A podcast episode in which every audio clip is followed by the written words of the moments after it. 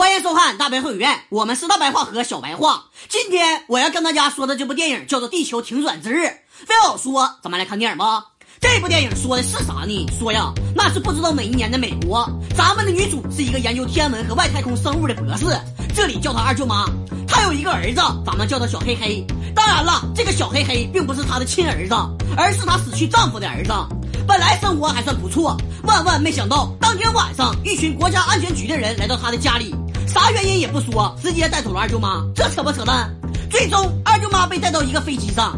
原来，所有科学领域的专家都被集合在一起。这些科学家来到太空总署才知道咋回事儿，整了半天是地球外有一颗不明飞行物要撞击地球，把这些科学家集中在一起是为了研究解决办法。可惜呀，这个物体飞行太快，根本就没有办法拦截，只能听天由命，等待撞击。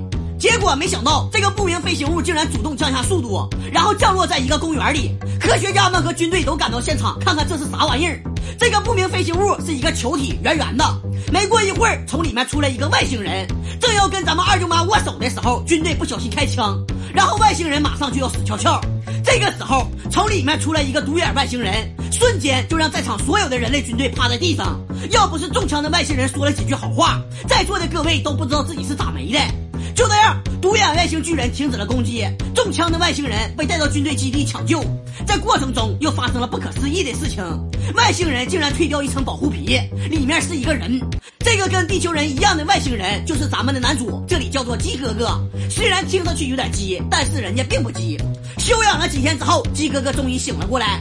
现在的美国已经陷入恐慌中，总统和副总统都被转移，如今全权负责国家安全的就是这个胖大婶儿。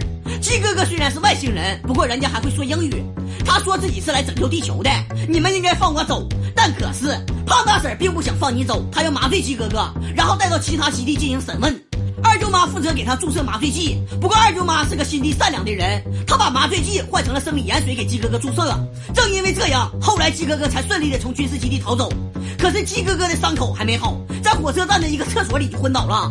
二舅妈在家里就接到火车站的电话，让她去接自己的一个病人。于是二舅妈就带着小黑黑去接一下鸡哥哥。他把之前在鸡哥哥身上退下来的表皮样本拿给他，神奇的事情就出现了，这个黏糊糊的样本竟然相当神奇，擦在伤口马上就好。就这样，二舅妈变成了专职司机，鸡哥哥想去哪，他就带他去。在一个中餐馆里，鸡哥哥找到一个中国老头说说话。这个老头其实是外星人安插在地球多年的卧底。不过我有一点不明白，说中国话都挺费劲，为啥不直接英语交流呢？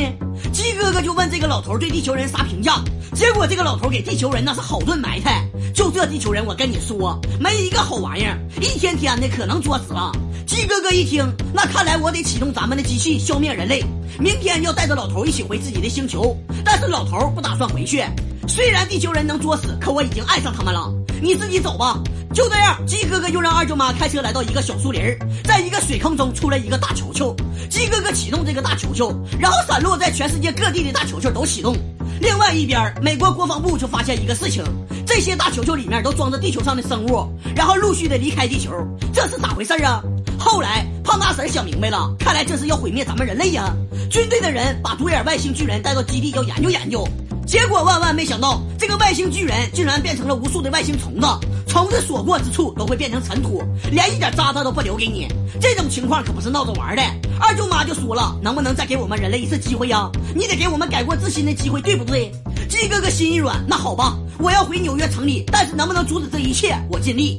于是，在二舅妈朋友的帮助下，这帮人来到一开始大球子落下的公园。可是人类军队还不死心，想要炸死鸡哥哥，但可是只炸死了车里的二舅妈她朋友，其他人都没事儿。